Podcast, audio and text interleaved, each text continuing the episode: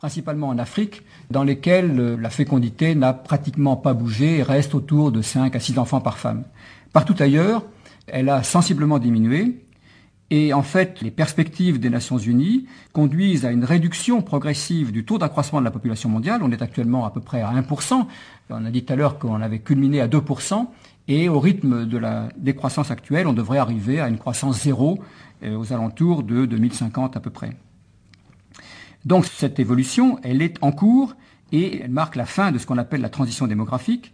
Et c'est ça qui conduit à une perspective de 9 milliards d'habitants. Ce n'est pas euh, si on ne faisait rien, nous serions 9 milliards, c'est en supposant que ces tendances se poursuivent et notamment que la fécondité continue de baisser.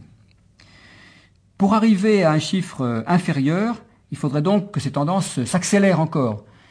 Et en fait, il faudrait euh, faire des hypothèses de fécondité extrêmement basses pour aboutir à un chiffre de l'ordre, par exemple, de 8 milliards d'habitants, euh, ça supposerait que la fécondité en moyenne mondiale tombe à 1,4 enfants par femme. C'est le cas dans les pays européens actuellement, mais de là à imaginer que ça puisse être euh, une valeur à l'échelle du monde entier, euh, il y a évidemment encore beaucoup de chemin à faire.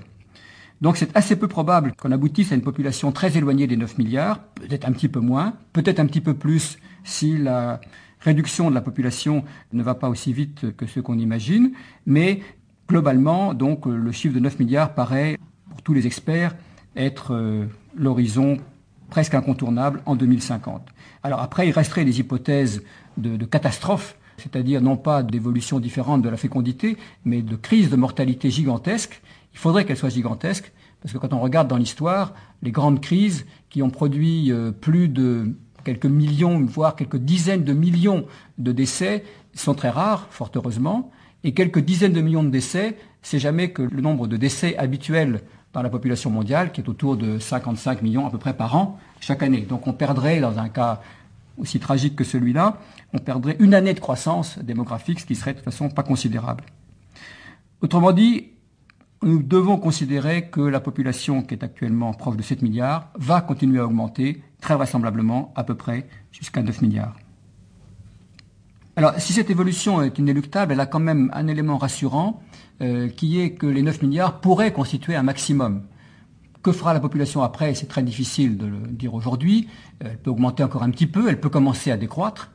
Mais euh, ça signifie que si nous sommes capables de résoudre l'équation alimentaire à l'horizon 2050 avec 9 milliards d'habitants, il y a de fortes chances qu'on aura fait vraiment un grand pas en avant dans la solution de ce problème de façon quasi définitive.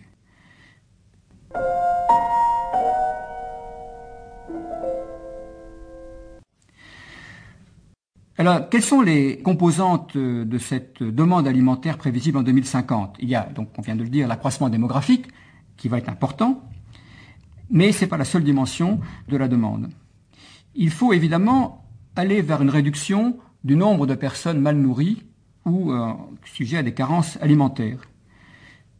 On a dit qu'aujourd'hui, on est, d'après les estimations de la FAO, autour de 1 milliard de personnes mal nourries. Euh, le problème se pose de réduire ce chiffre Oui, c'est une question très préoccupante. Il y a environ 7 ans, en 2003, il y avait 850 millions de personnes qui étaient mal nourries.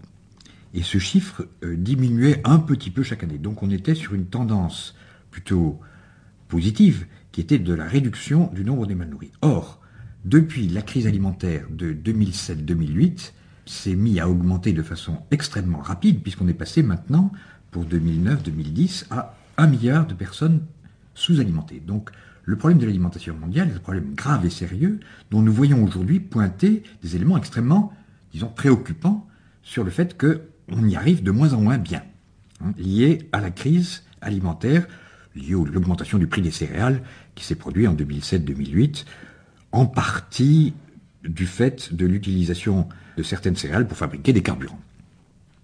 Alors aujourd'hui, qu'est-ce qu'on peut dire de cette sous-alimentation?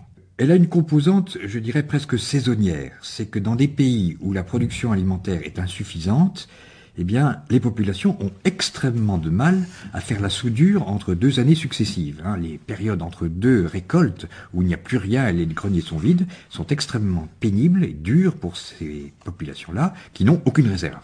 Donc, une grande partie des carences alimentaires ont lieu dans le monde paysan et non pas dans le monde urbain par difficulté de soudure. Et ceci se généralise sur